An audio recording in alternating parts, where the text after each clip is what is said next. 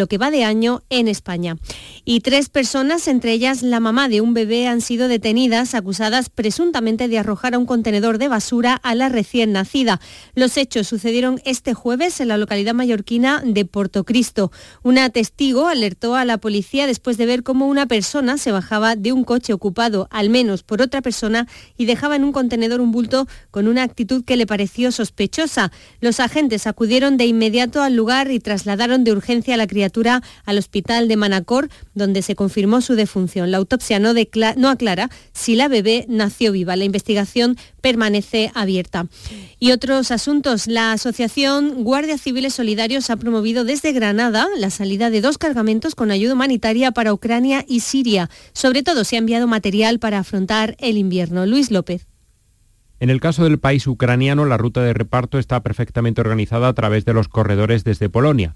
Hasta el momento, el colectivo ha enviado más de 450 toneladas de ayuda humanitaria a las víctimas de la invasión rusa. Y con la colaboración de asociaciones de Granada, también ha enviado un contingente a Siria. José Cabrera es responsable del colectivo casi 15 toneladas de ayuda y lo mismo también va un montón de, de que son mantas, va un montón de comida infantil, pañales, hay generadores de luz, todo orientado pues ya al invierno.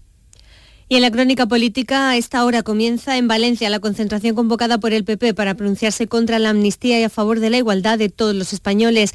El líder de los populares, Alberto Núñez Feijó, encabeza esta nueva convocatoria que pretende reunir a miles de personas. La salida será desde la plaza del Furs. Está previsto que participen el presidente de la Generalitat, Carlos Mazón, y la alcaldesa de Valencia, María José Catalá, entre otros líderes. El tiempo se estabiliza en Almería, donde ya han desaparecido las alertas por viento y oleaje es el momento de buscar la parte positiva de este temporal, la formación de olas que aprovechan los surfistas. Lola López. Un mal tiempo el de estos días por viento y oleaje tras el paso de las borrascas que harán y domingos que sin embargo han dado un poco de oxígeno a los surfistas de Almería que hoy disfrutan del mar. Se echaban de menos los, ponientes que son típicos de esta época.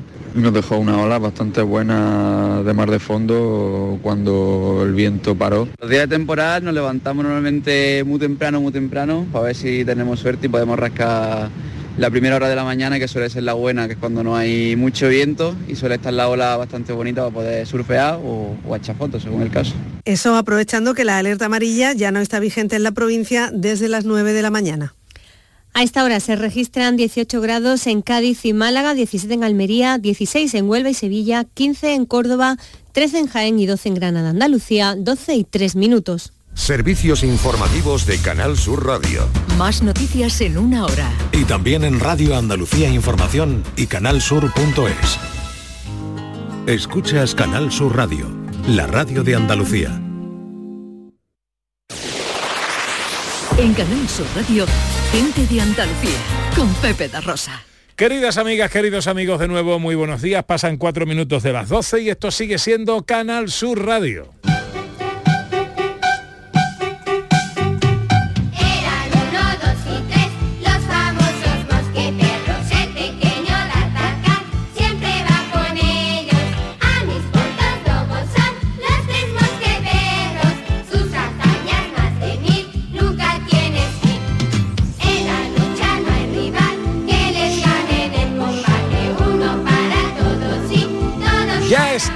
Aquí los tres mosqueperros de la radio española, el profesor Carmona para la música clásica, los libros, la literatura, la cultura en general. Hola, profe, buenos días.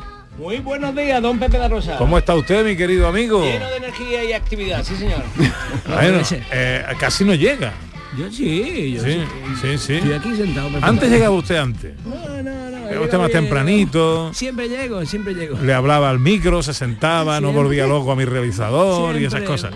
Siempre estoy, eh. siempre cumpliendo, cumpliendo a tope. Eh, hola Raquel Moreno, buenos días. Buenos días, Pepe. ¿Cómo está nuestra filósofa? Llena de felicidad, Pepe. ¿Por algún motivo en especial que debamos compartir? Sí, Pepe. A ver, comparta. Soy madre de un perrito Golden Retriever. Hombre, no me digas. Sí, me han regalado por mi cumpleaños. Ha sido mi cumpleaños. Qué bonito. Digo, y tengo un bebé de dos meses en mi casa. La dejó solo. Sí, sí, pero se ¿Por qué no te la ha traído? Ah, pues mira, me lo traigo la semana que viene, si yo estoy deseando. pero que ayer hice la prueba, lo dejé solo un rato, y tal. Y ahora cuando vuelvo digo, estará sufriendo y estaba el perro durmiendo ahí, pasando sí? sí, súper Bueno. tranquilo. Hola John Julius, buenos días. Buenos días. Estaba un poco preocupado porque anoche estaba viendo la tele, Ajá. ¿no? Y muy tarde y tú estabas cantando en la tele por la- muy tarde. Muy tarde. Y yo decía que, ¿va a llegar? ¿Va a llegar a tiempo? Sí, sí, sí. Siempre sí. llega. Y ahora me voy a la tele otra vez. Eso. Eh, ah, está ahí, aquí hay. Una vida muy ajetrea- Ay, Mucha ajetreada. hipoteca que pagar, querido mío. ¿eh? Oye, de- sí, déjame que em, os ponga una cosa. Y en aquella calle en la que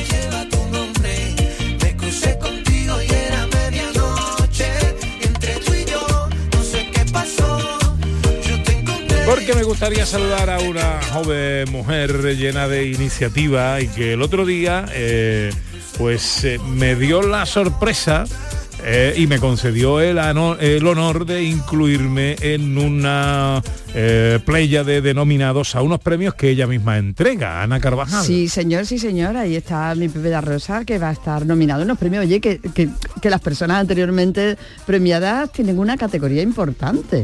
Sí, sí, y que, hombre, que está muy bien. Además, el nombre es Premio Flamencura Ordóñez. Y, y- y- pues hay ¿Eh? un flamenco, Eh, eh, mi. Pepe. ahí. No creo que, mi- que el premio sea por la flamencura, ¿eh? pero bueno, déjame que salude a Yasmina González. Ella es diseñadora, es gerente de la firma Flamencura Ordóñez y creadora de estos premios que se van a entregar el sábado que viene precisamente. Hola Yasmina, muy buenos días. Hola, muy buenos días, Pepe, ¿qué tal? Encantado de saludarte, amiga.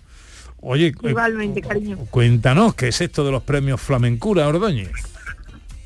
Bueno, pues los premios Flamenco Ardúñez eh, es, un- es una entrega de premios que vamos a hacer el próximo 11 de noviembre en la Sala Metropol a partir de, la, de las 9 de la noche. Y bueno, se van, hemos estado mirando a ver quién se merece este premio.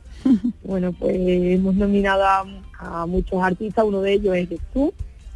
Y bueno, pues esto nació porque teníamos muchas ganas de, de hacer unos premios y así también es verdad que teníamos muchas ganas de, de darle el mérito que se merece a otras personas que a lo mejor no son tan visibles, entre comillas, eh, a la hora de, de, de pues eso, de otorgarle premios. Entonces pues hemos, eh, lo hemos pensado mucho, lo hemos creado y bueno, Qué bien.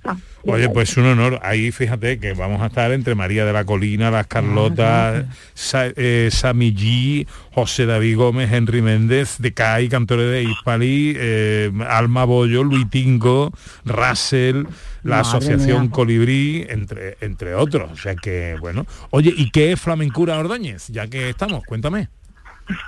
Flamencura Ordóñez es una firma de moda flamenca que, que nació en el 2017 y, y bueno, y, y lo que hacemos es eso, diseños a medida para todo el mundo, para todo tipo de personas. Ujú. Bueno, pues eh, recuérdame dónde es eh, el acto y si a la gente quiere ir, cómo puede am- cómo puede apuntarse, si hay que comprar una entrada o esto es entrada libre, cómo va esto. Eh, pues mira, el acto es el próximo 11 de noviembre, que es eh, sábado, a las 9 de la noche. Tienen que ir todos de largo, las mujeres y los hombres de traje de chaqueta. Y, y bueno, para no se compra entrada, es totalmente gratuita la entrada, pero sí es cierto que vamos por número de, de, de gente, entonces hasta completar aforo. Bueno. ¿Y dónde se consiguen las invitaciones? ¿Dónde se consiguen las invitaciones? Pregunta el Pues profesor mira, Carmona. Se consiguen ahora mismo eh, pues, a través de mi Instagram, que es Flamencura Ordóñez. Flamencura Ordóñez. Bueno, premios, eh, ¿esto es la primera vez que se entregan o ya se han entregado anteriormente? Esta es la primera vez y espero que sea el principio de mucho. El principio de una gran amistad. Exacto. Ahí nos veremos. Yasmina, eh, muchas gracias, cariño, y que te vaya todo muy lindo en la vida. Nos vemos el sábado. Venga, nos vemos el sábado. Hasta Adiós, luego, buen adiós. día. alegría, vaya alegría, vaya alegría, vaya alegría, ya se encienden las luces que el pueblo ría. Espera, el regalo que me han traído. ¿Qué edad crees tú que tenía yo aquí, Ana Carvajal? 12 años. No, 12 no. Pero Si muy es, poquito. si es el año que me han dicho, 17. A lo- ya ves. ¿Mm? 17 o por ahí. Eh, un recorte de prensa en Navidad montando el árbol, una, un reportaje para el ABC de Sevilla con toda mi familia, mi padre, mi madre montando ahí un berenaco en casa. ¿eh? Cuando se hacían reportajes de esto, que estos ya no se hacen, ¿no? Eh, Está muy bonito. Bueno, vamos con el bisturi del profesor Carmona. Ahora vamos a explicar lo del reportaje. Bisturi musical con el profesor Carmona, profe que nos trae hoy. Sí, señor, una nueva clase del profesor Carmona, porque venimos con el bisturí que lo que hace es siempre diseccionar el fenómeno musical para que la gente aprenda, entienda y sea capaz de analizar en profundidad. Y hoy vamos a hablar de una cosa muy complicada. Realmente lo más complicado de todo lo que pasa dentro del mundo de la música es lo más complicado y lo que más llega al alma. Quizás por eso es más complicado. Esto es lo que hace que nuestras emociones se modifiquen, se manipulen, que es la armonía. La armonía es la conjunción de las notas, cómo suenan varias notas a la vez, a la vez, no una detrás de otra, sino eso es la melodía, ¿no? sino la armonía, cómo se conjuntan. Entonces voy a explicar cómo se ha ido haciendo la, eh, todo este descubrimiento de la armonía a lo largo de la historia. Y vamos a empezar por el Renacimiento porque realmente es cuando tenemos datos históricos. Por supuesto, la armonía y las melodías se utilizaban desde la época, desde que sabemos, ¿no? Desde la época de los griegos, pero no tenemos constancia exacta de qué músicas hacían. Pero sí sabemos que sabían hacerlo porque Pitágoras tenía una escuela de, músicos y de matemáticos que sabían todo esto, igual que lo vamos a saber ahora nosotros. ¿Qué es lo que hacían? Bueno, durante la época clásica de los griegos, eh, 500 años antes de Cristo, se, se descubrieron, se construyeron una serie de escalas. ¿Qué significa escalas? Yo cojo de las 12 notas que existen, no existen 7, la gente se cree que existe do, re, mi, fa, sol, la, si. No, pero existe el do, do sostenido, re, re sostenido, mi, fa, fa sostenido, sol, sol sostenido, la, la sostenido y si. Existen 12 notas. ¿Y, y los bemoles? Ya lo he dicho. Ah, Eh, los sostenidos sostenido. son bemoles Ah, vale, sí, vale, sí. vale. Pero se puede decir mm, empezando de otra manera y diciendo do, mm, eh, Bueno, vale, venga, va, da igual.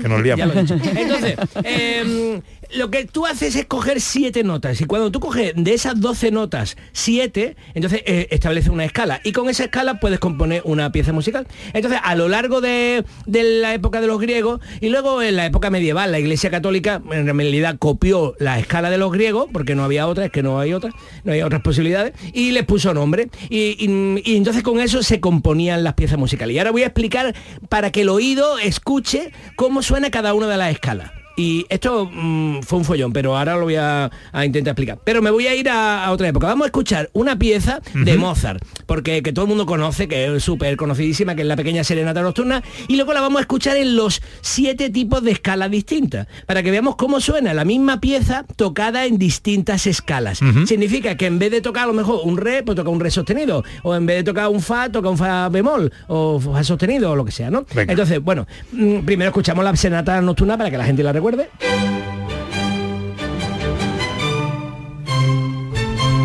Vale, y ahora vamos a empezar a escuchar las siete escalas. Esta misma pieza tocada al pianito en sistema... eh, pero eh, sí, en sistema lidio, ¿vale? Empezamos.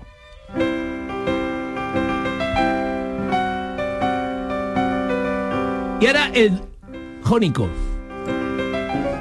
No. He equivocado yo, me he equivocado yo. Es la anterior. Seguimos con la anterior, Pedro. volvamos, exactamente, volvamos.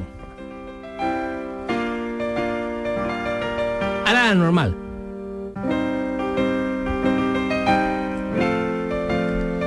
Porque lío no estamos haciendo. ¿Podemos empezar desde el principio, por favor? Porque es que esto es Sí. delicado. Hemos escuchado las, las, las- las pequeñas serenatas nocturnas. Vamos a poner otra vez este corte desde el principio. Desde el principio. Esta es la escala lidia. Y ahora. Esta es la normal, que se llama jónica en realidad. Esta es la mixolidia.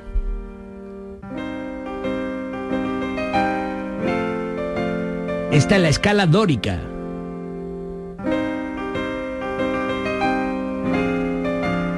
Esta es la eólica. Yo no escucho ninguna diferencia. o esta es la escala frigia. Y por último, la más rara de todas, la escala, la escala locria. ¿Vale? Me estoy sintiendo muy ignorante. Yo también, que Yo tampoco encuentro diferencia. Hay, ¿No lo habéis sutiles diferencias Exactamente, armónicas. Exactamente. Sí. Sutiles diferencias ¿Lo armónicas. escuchas, Pepe? Sí, sí, sí. sí. Por Dios, qué envidia, qué envidia. No Yo significa- estoy escuchando muy poco en la vida. Yo voy por la vida, pues, por un ignorante. Yo no escucho nada, ni escucho los, quizás los pájaros. Bien. Bueno, la música de no- la naturaleza. No nos desfiemos, no nos desfiemos. A ver dónde quiere llegar el profesor. Vale. Eso, vale. Entonces, así empezó a componerse y a crearse las escalas para que empezaran a sonar las piezas musicales. ¿Qué es lo que pasa? Que como le estaba pasando quizá a Ana Carvajal, no a, a Julio, a John, em, eh, eran un poco liosas, había siete y eran un poco liosas, entonces no tenían mucha personalidad. ¿Qué es lo que hace el siguiente periodo? El barroco. El barroco decide eliminar todos estos líos de las siete escalas y utilizar Menos dos. Dos. Y utiliza una alegre y una triste. Y se acabó. Fijaros que es una cosa mm, contradictoria porque es el periodo racionalista y nosotros pensaríamos que los racionalistas querrían siempre diversidad. Sin embargo, como lo que quieren es manipular nuestras emociones, que se llamaban mover los afectos, hoy en día diríamos manipular las emociones, pero entonces era mover los afectos, pues entonces se dan cuenta de que si ponemos una alegre y una triste y la gente se la aprende, la memoriza, la tiene clara, clara, clara, luego cuando vayamos a jugar con, la, con las emociones de la gente, los vamos a poder manipular porque lo vamos a poder llevar de algo alegre a algo triste o de algo triste a algo alegre. Porque hemos conseguido que la gente memorice solo dos, no siete, como estamos haciendo. Entonces, por ejemplo, eh, y entonces en el barroco ya lo que se hace, se establecen modo mayor y modo menor, el modo mayor es alegre y el modo menor es triste. Y así suena una pieza del barroco de modo mayor, miréis que alegre. ¿Ves que alegre, no? Sí. Eso lo notas, ¿no? Sí. Me alegro.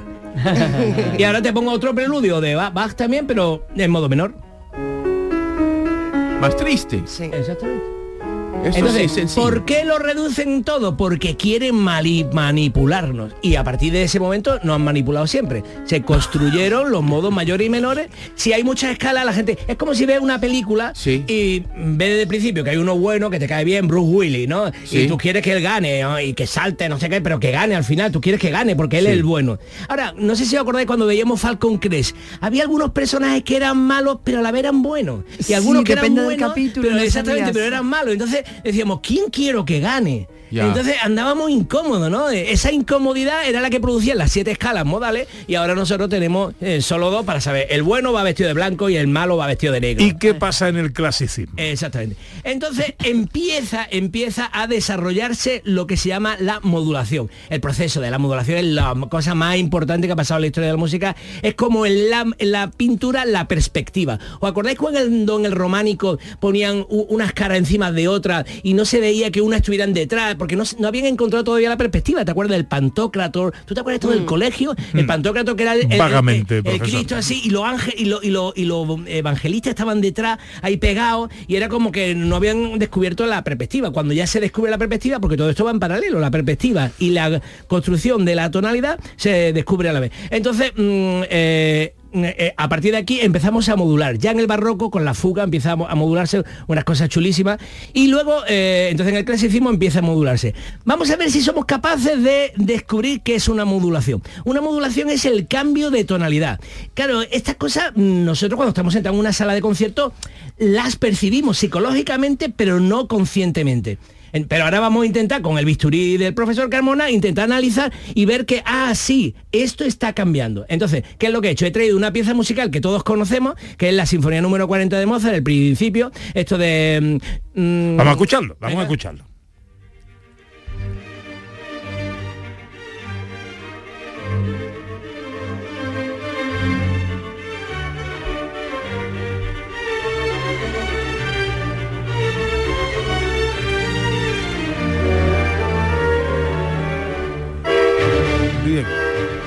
Entonces ahora que sabemos cuál es la melodía esta y que todo el mundo la reconoce, vamos a ver cómo es el proceso modulatorio. Pues se presenta el mismo tema, pero se le van cambiando notas para que vaya a otra tonalidad. Os lo voy a explicar con un ejemplo. Tú tienes una novia o un novio y estás con él muy bien, muy estable y tal y cual, tal, pero de pronto conoces alguien que te hace tilín, ¿no? Pero tú sigues con tu novia y tal, pero hay una emoción, la emoción de, ay, mm, ¿le gustaría a esa chica o a ese chico? Me, tal, me, me- saldré con él, a lo mejor incluso una noche os salí, os doy un besito y tal. ¿Qué es lo que pasa? Ahí se produce la emoción de la pérdida de estabilidad. La estabilidad es esto que acabo de escuchar, tirori, tirori, tirori, todo eso está en una tonalidad. Pero la modulación es el cambio de pareja. Cuando luego se hace la modulación, se llega a otra tonalidad donde volvemos a estar estable y volvemos a estar estable, volvemos a estar estable mm, como si tuviéramos una pareja de nuevo y vamos con ella al cine, salimos con los amigos, todo está estable, pero la emoción se produce en el cambio de pareja. A ver si reconocemos en base a la primera Estamos pareja. viviendo una sinfonía siempre, ahí viviendo una sinfonía, me gusta. Vale. Entonces, mm, como ya conocemos el tema, vamos a ver cómo se produce el cambio de pareja. Ahora parece que estamos escuchando. Ay, pero Ha llegado la ya ha novia. sido distinto. Claro. Aquí están pasando cosas que vosotros no sabéis que son matemáticamente muy complejas. Pero vamos a escucharlo. Sí.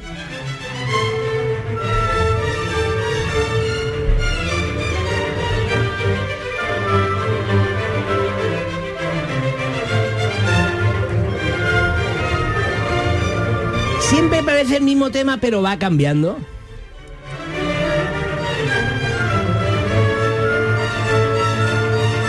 Y ahora estamos ya en otra tonalidad.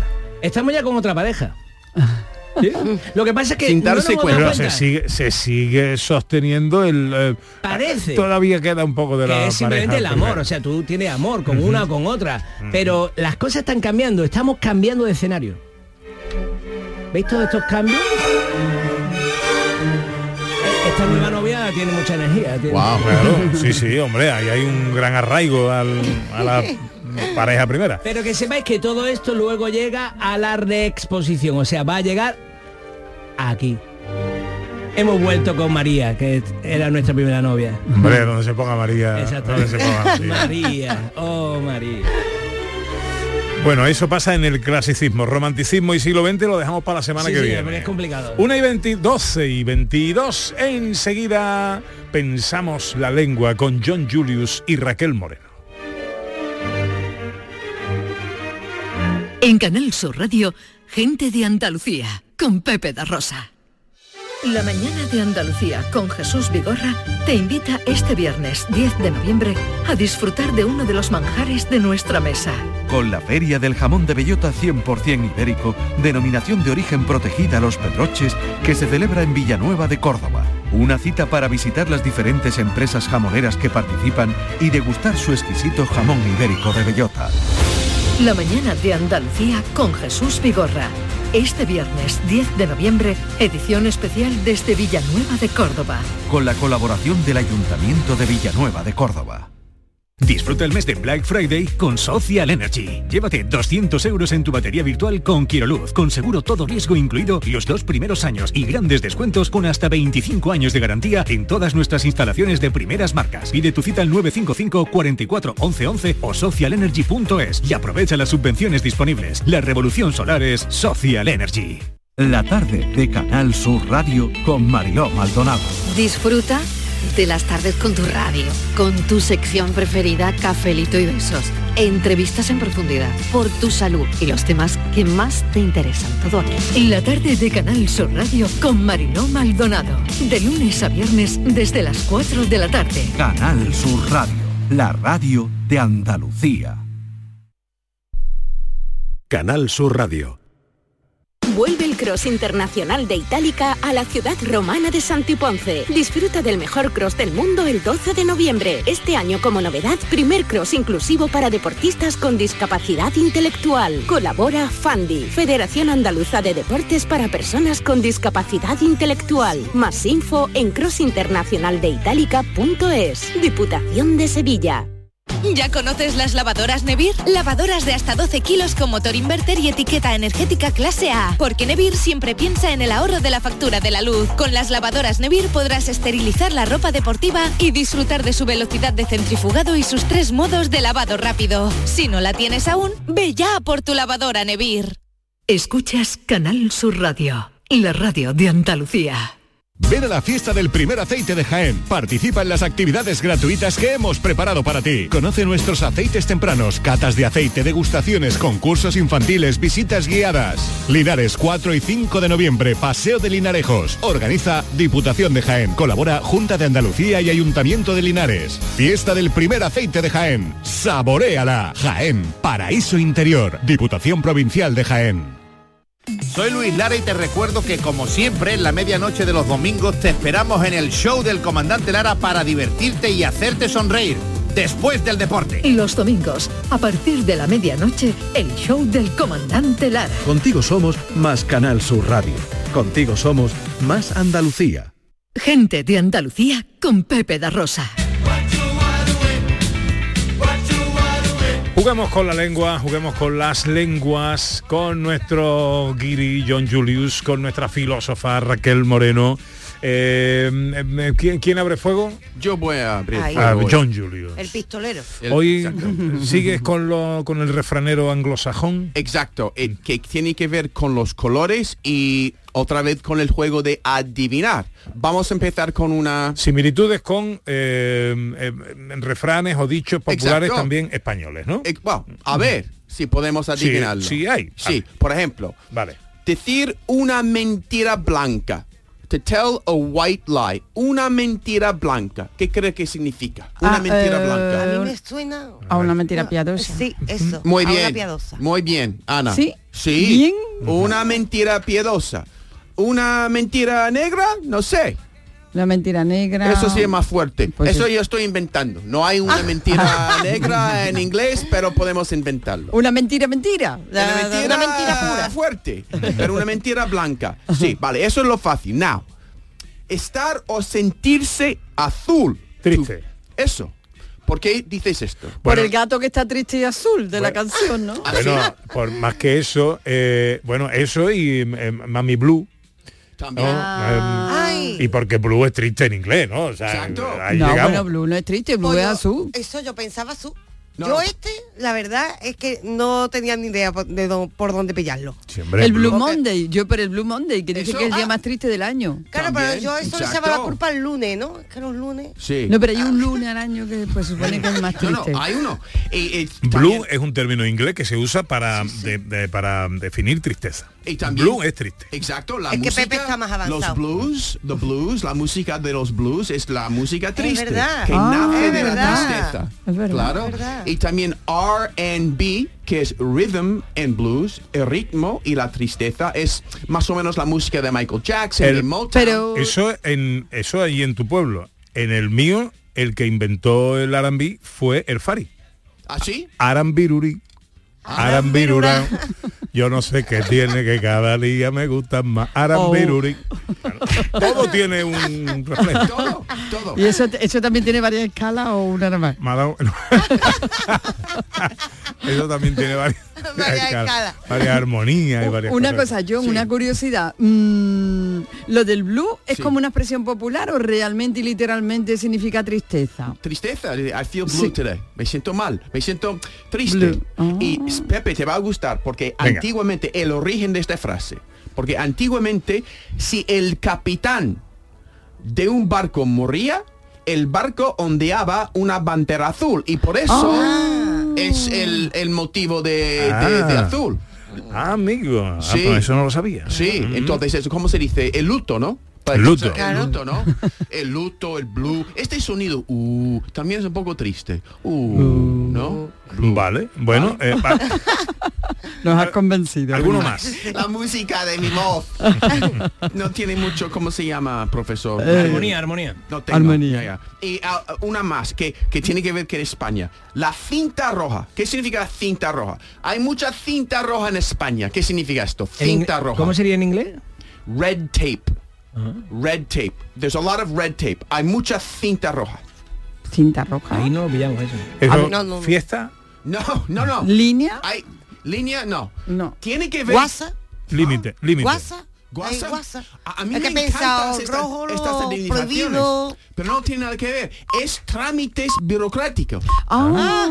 Y por eso, porque viene de la costumbre de los administrativas de la corte de Carlos V de atar los bultos de documentos importantes con cinta roja y hasta muy recientemente algunos organismos españoles seguían haciéndolo. Entonces es muy raro que esta frase viene de España Igual que, por ejemplo, la semana pasada, cuando hablamos de tener sangre azul, que también viene de España, Ah. que ahora se usa aquí tener sangre azul significa ser de una familia ¿Sabes que aristocrática. recibimos un mensaje que Sí. mandó mi hermana Sí. eh, pa- para que explicaba lo de la sangre azul? ¿Te acuerdas que nos quedaba la duda? Sí. La gente de, de campo, la gente que trabajaba en la calle, estaba bronceada por el sol, pero la gente, los nobles, los que, la gente que vivían en palacio tenía la piel muy clara. Ah, sí. Y al tener la piel muy clara se le transparentaba el color azul de Ya, la piel. ya. Y Ya, ya. entonces se identificaba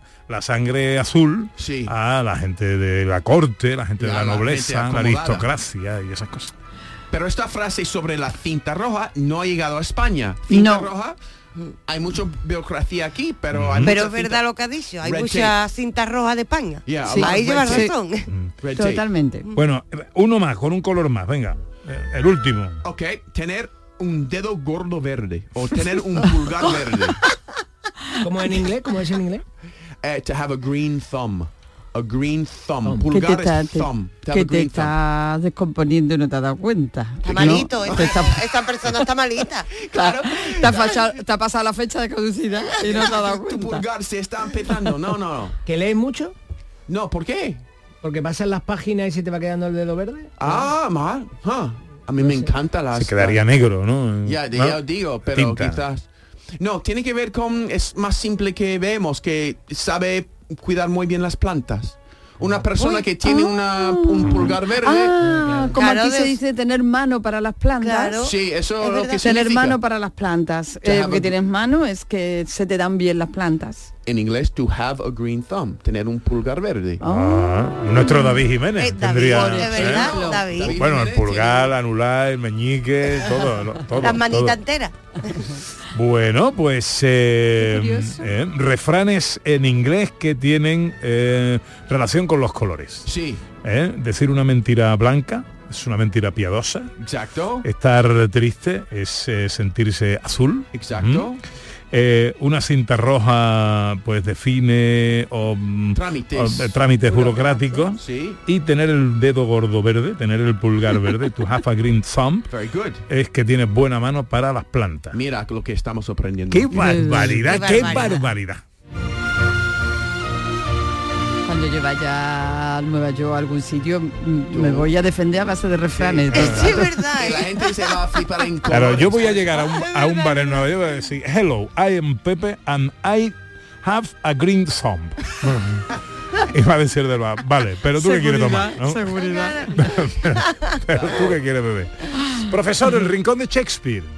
Sí, señor, y traemos a un miembro destacado de la orden literaria, William Shakespeare, ¿eh? ha visto como el lazo, como percha, ¿eh? percha, con relación al rincón de Shakespeare, porque traemos al periodista Juan Manuel Ávila Llorente, que, Ojo, ojo, ojo, palabras mayores. que ¿eh? acaba de presentar su libro Confieso que son míos y lo tenemos aquí a mi derecha. Juan Manuel Ávila, querido amigo, ¿cómo estás? Buenos días.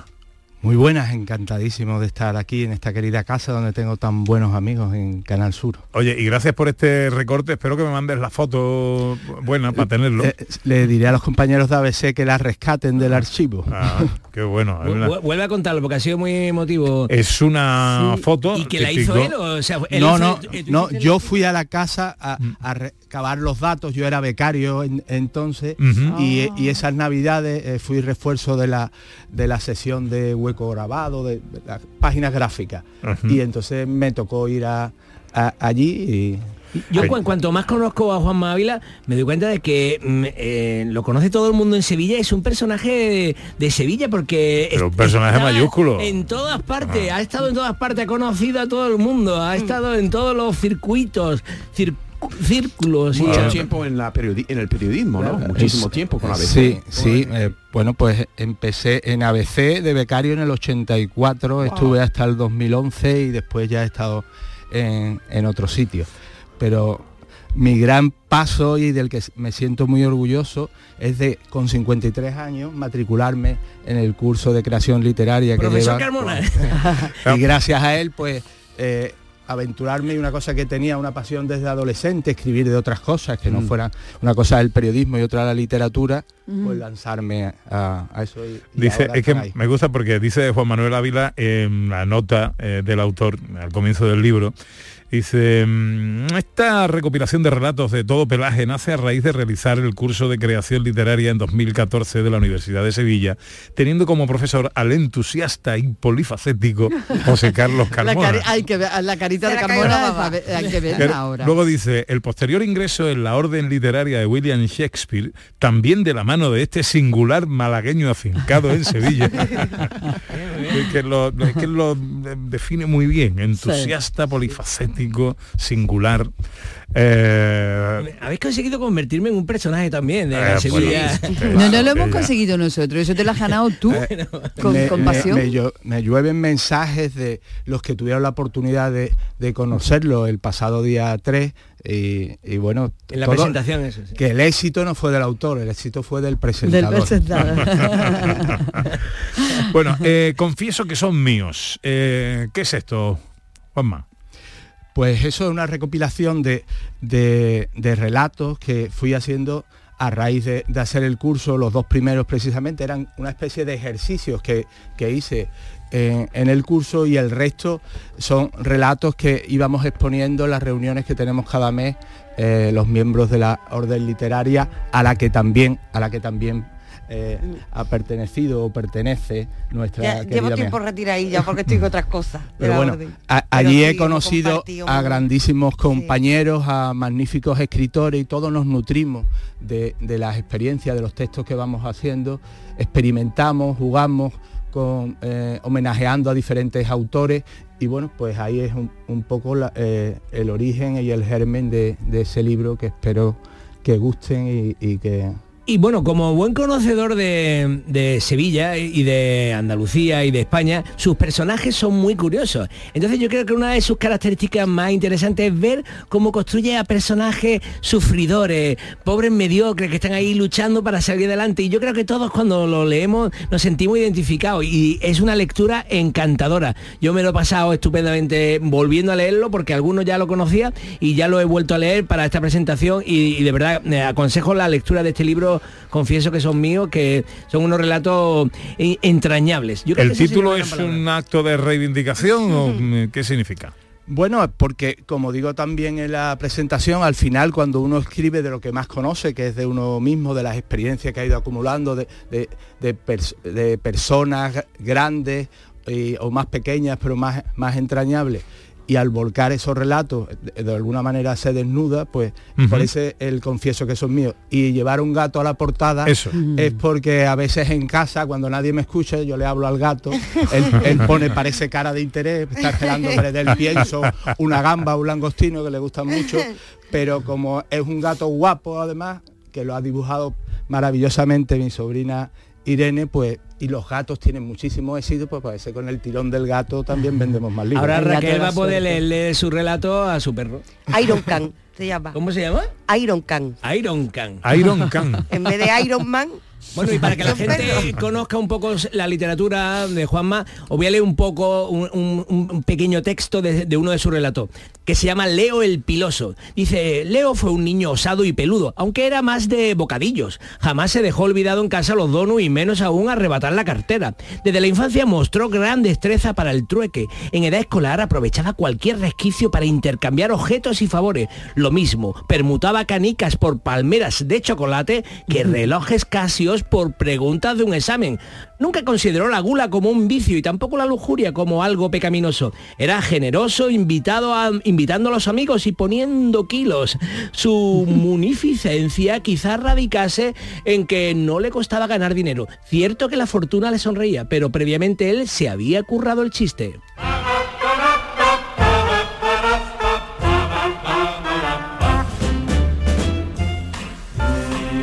Confieso que son míos, libro de relatos de Juan Manuel Ávila. En un mundo este de la literatura y de los libros, eh, casi, casi mm, em, secuestrado por la novela y muy especialmente por la novela histórica, em, ¿qué hueco le quedan a los relatos? Pues yo creo que como también ahora en la sociedad actual se demanda más eh, la cosa breve, la especie de, de pildorita, eso, pues yo creo que sí tienen éxito porque aparte son 23 de diferentes eh, temáticas que se pueden leer unos lo leerán yendo al baño, otros en, la- en el aeropuerto. El baño es muy Eh, socorrido. en el, en el mismo baño.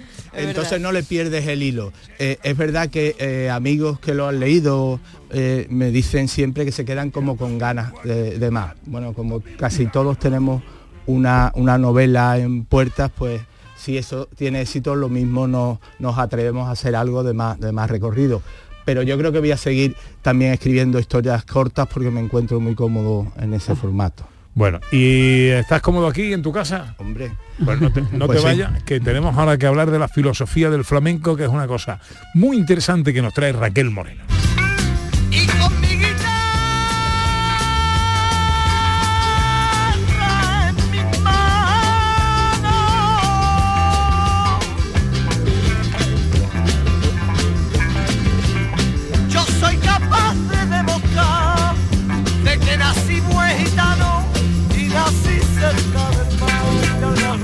Hoy de qué hablamos, Raquel.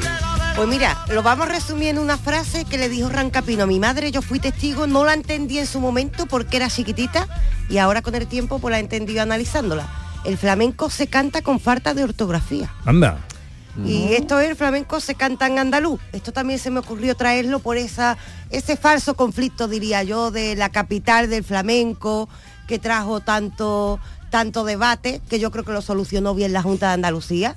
Yo creo que el representante de Andalucía explicó bien que, bueno, que no hay que confundir que el flamenco esté en todas partes del mundo con de dónde es el flamenco y dónde se desarrolla el flamenco.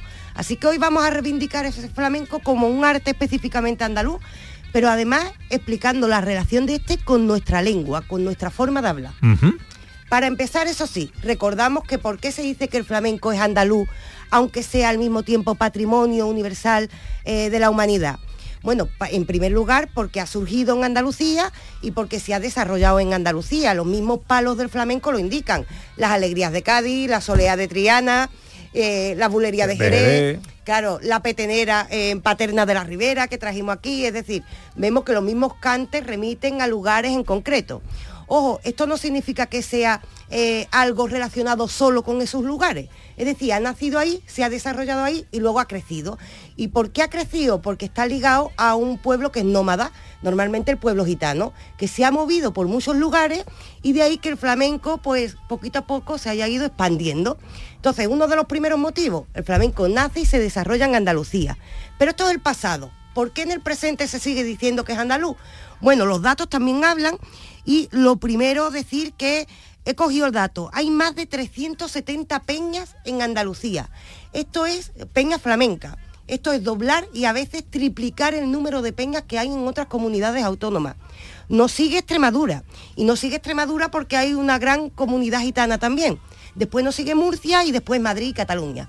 Es decir, en las peñas flamencas es don- donde se desarrolla el flamenco y eso significa que actualmente el flamenco es cuidado y arropado especialmente en Andalucía. Mm, eh, las peñas flamencas, además, en la labor que a lo largo de la Mm, historia claro. han hecho las peñas flamencas, ahora quizás un poco minimizadas, pero a lo largo de la historia, cuando no había emisoras de radio, cuando no había discos, cuando no había eh, eh, toda esta historia, las peñas han sido el gran fomento, la gran cuna eh, y el gran germen del flamenco, ¿no? Y, Y los sobre todo de expansión. hoy, si tú le preguntas, empezaron cantando en una peña. Es decir, se desarrollan claro. y van creciendo en una peña. Las peñas hay que cuidarlas. Yo soy una gran defensora. Quien quiera aprender de flamenco, que vaya a una peña. Y después, esto es hoy. Pero hay que atender a otra cosa. ¿Por qué decimos que el flamenco es andaluz? Hemos visto el pasado, el presente, protegido todavía en nuestras peñas, pero hay que atender a cómo funciona el flamenco. Y recuperamos esa frase de Rancapino, de ese sabio. El flamenco se canta con falta de ortografía.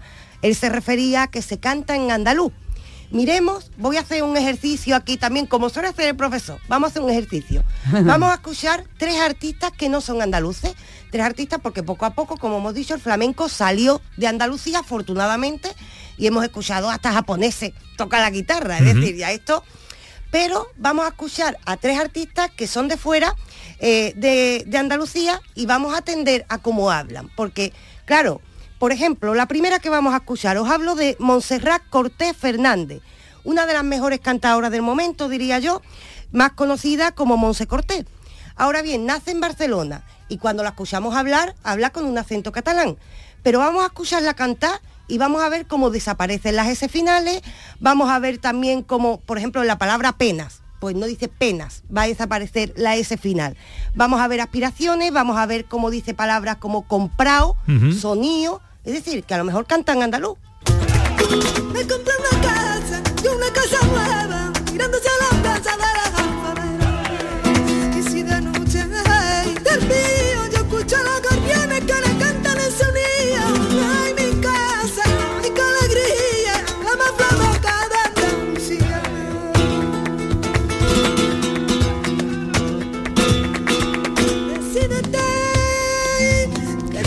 no la conoce, dice que es de aquí, claro. ¿Verdad? De repente estamos escuchando a una mujer que es de Barcelona, pero nadie diría que es de Barcelona, cantando, cantan andaluz.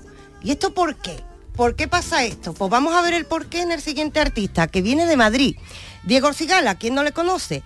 El Cigala es de Madrid, pero sus padres son cordobeses. Esto pasa a menudo, que alguien de fuera en el fondo tiene ascendencia andaluza.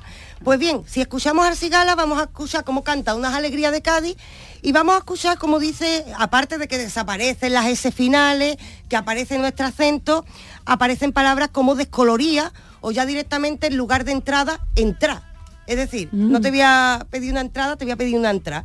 Vamos a ver si habla con acento madrileño.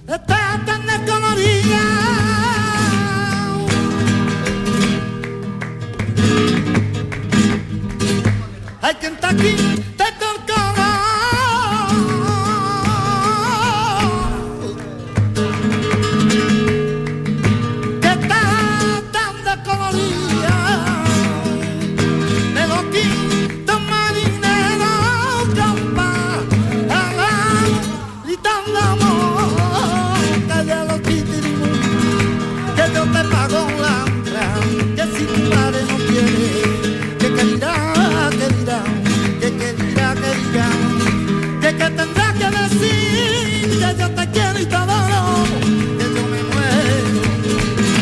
me da igual de donde sea, pero cantando el cigala Es Dios bajado del cielo. ¿eh? Es una maravilla. Pero es decir, estamos cogiendo gente, Monse Cortés, Cigala, que son grandes figuras del flamenco en este momento. No decimos que por no ser andaluces eh, esto sea menos, pero ¿cómo está cantando? Está cantando en andaluz. Y esto tiene un motivo, fíjate tú, ¿por qué dice entrar en lugar de entrada? Porque si dice entrada ya no entra en el tiempo de las alegrías. Que yo te pago la entrada. Sigo, que yo te pago la entrada. Ya estoy añadiendo una nota que ya nos estamos saliendo del canon de que es unas alegrías. ¿Qué pasa? Que como nosotros hemos creado el flamenco y ha crecido a nuestra vera, que diríamos, eh, las letras del flamenco están hechas para entrar en esos tiempos hablando un andaluz. Entonces, todos los cantadores y cantadoras que vienen de fuera terminan hablando un andaluz porque es que si no, no entra. El flamenco, como decía Rancapino, se canta con falta de ortografía, si no, no entra en los tiempos. Ahora bien, muchas veces encontramos este fenómeno ya muy, muy sofisticado. Ya es no solo este entrar, porque si no, no entra en los tiempos, sino que directamente eh, nos vamos a ir a otro ejemplo, también catalán, Miguel Poveda, para mí una de las grandes figuras del flamenco en este momento. Ojo, de padre murciano y la madre de Puerto Llano, Ciudad Real, sin, ascendencia andaluza. Pero cuando escuchamos a Miguel Poveda cantar, aparte de que canta para rabiar, como solemos decir, resulta que ya añade otros elementos del andaluz que dice tú, pero esto cómo le puede salir a un catalán. Las Jotas aspiradas, las H aspiradas, por ejemplo, nosotros lo que vamos a escuchar dice costurera. Nosotros añadimos ahí una aspiración en costurera que está en medio de la palabra, que para alguien que no es andaluz es muy difícil. O dice las horas. Esa, esa aspiración, en lugar de decir las horas, pues es muy complicado para alguien que no sea de Andalucía. Miguel Poveda, Miguel Poveda, directamente mucha gente ha creído que es andaluz. No se da cuenta cuando lo escucha cantar. Atención. Era mi primita hermana y una linda calotera.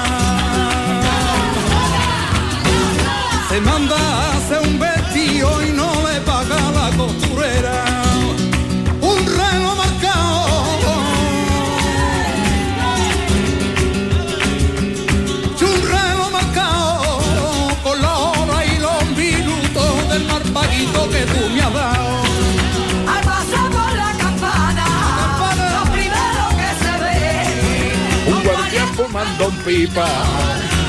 No, pues, pa- dale, dale, que me Claro, pongo aquí con los tangos de Triana y no paro. Encima eso, atendamos a que el otro estaba cantando unas alegrías de Cádiz y este no tango de Triana. tango- tangos del pillayo, esto es una cosa trianera, trianera. mm, Totalmente. De hecho, cuando dice la campana, es la campana de Sevilla, se está refiriendo. Si lo escuchara Montero, hace referencia constantemente a Sevilla. Es decir, estamos hablando encima no solo que las letras aludan a nuestra tierra, sino que cuando llega alguien de fuera, se pone a cantar en andaluz. En, eh, se suele decir que el andaluz no es un idioma porque no tiene la versión escrita, pero podemos decir que tiene la versión cantada. Eso Porque está tiene- claro Sí, tiene algo que ver con la música, por ejemplo, de hip hop, de rap en inglés. No se puede cantar esta música sin tener, hablarlo en un dialecto de los negros. Es Claro, imposible. el mismo fenómeno. no, El mismo fenómeno. Y Sí, también sí. en mucho de la música de Motown y de Rhythm and Blues, hay una forma de cantarlo que tiene que ver con el ritmo de la canción. Y si lo canta como una, un blanco, suena raro. Suena raro, claro, no se puede, no se puede. Y- Imaginemos todo A- esto con alguien, ese. dijo, a- alguien dijo una vez que el- eh, también los estilos musicales tienen idioma. Es Sí. decir, Sí. que eh, el rock eh, o determinado rock eh, en español no suena igual que en inglés. eh, Las o- óperas también. o las óperas también. eh, en fin, es como si como si según el estilo musical eh, tiene un idioma propio. ¿no? Está claro que el flamenco está colocando el andaluz como idioma en el fondo porque está funcionando ya no como un dialecto, sino como un idioma. Y encima estamos viendo cómo eh, este debate, y vamos cerrando este debate de la capital, del flamenco. El flamenco no necesita capital porque viene de un pueblo nómada que lo ha extendido por muchos sitios y por eso disfrutamos del Cigala, del Poveda, de Monse Cortés y de muchos otros personajes.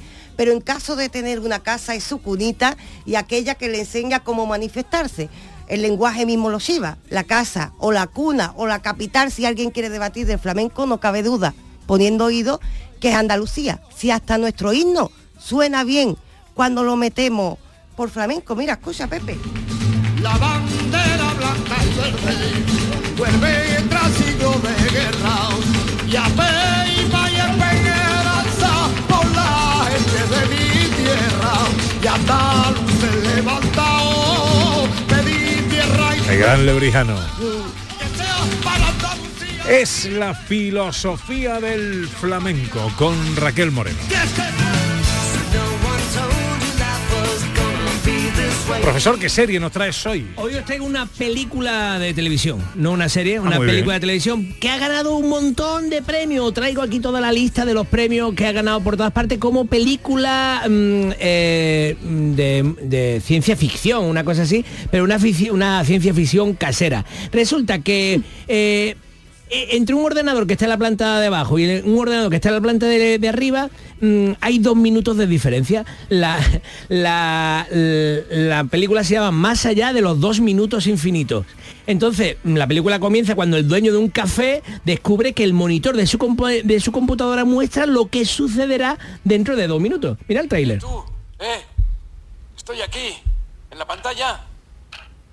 Hola. Eh, soy yo. ¿Pero qué? Y es la misma persona. Estoy en el futuro. Soy tú dentro de dos minutos. ¿Estás hablando conmigo? Sí, estoy hablando contigo.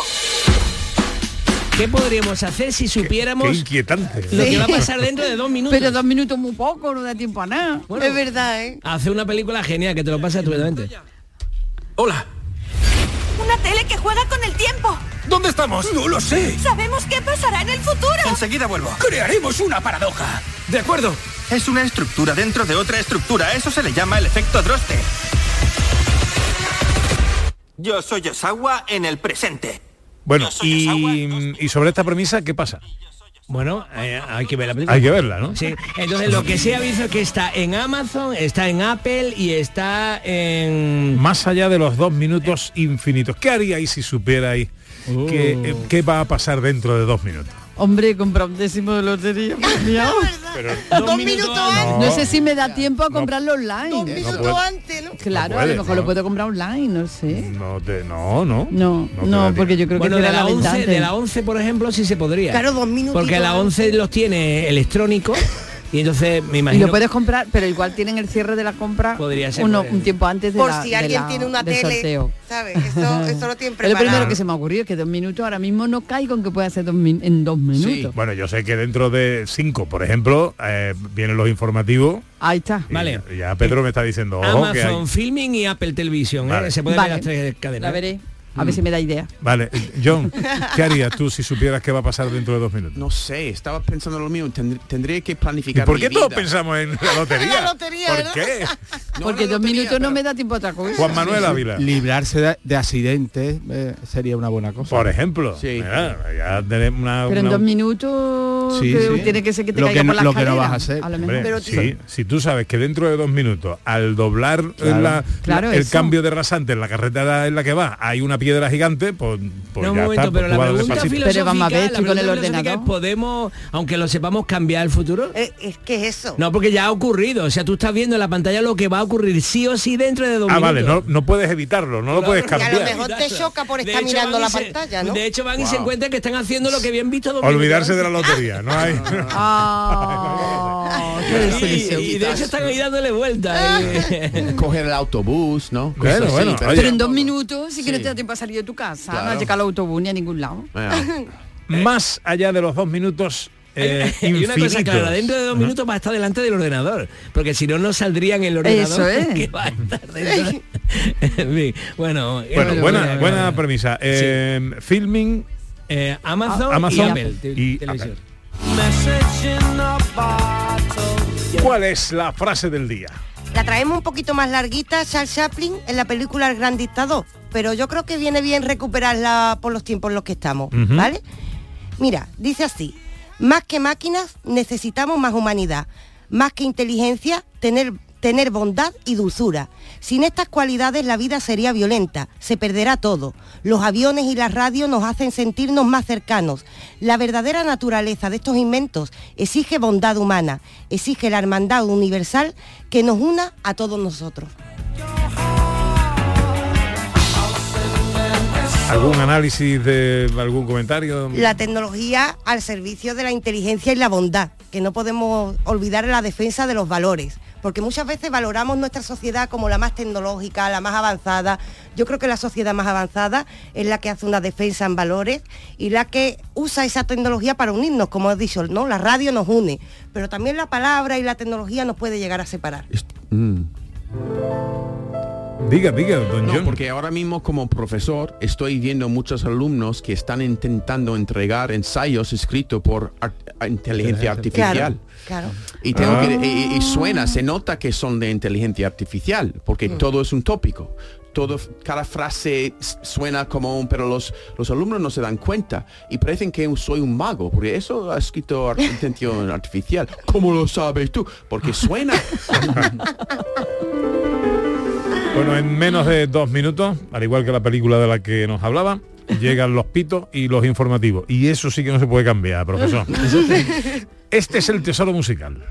Esto es una pieza que casi nadie conoce, por eso es un tesoro que estaba ahí oculto en un arcón, que es de Carl Philipp Emanuel Bach, uno de los hijos de Johann Sebastian Bach, y es una pieza fantástica. Y es muy bonita, y fijaros que siendo música eh, entre barroca y clásica, la toca Kay Jarrett.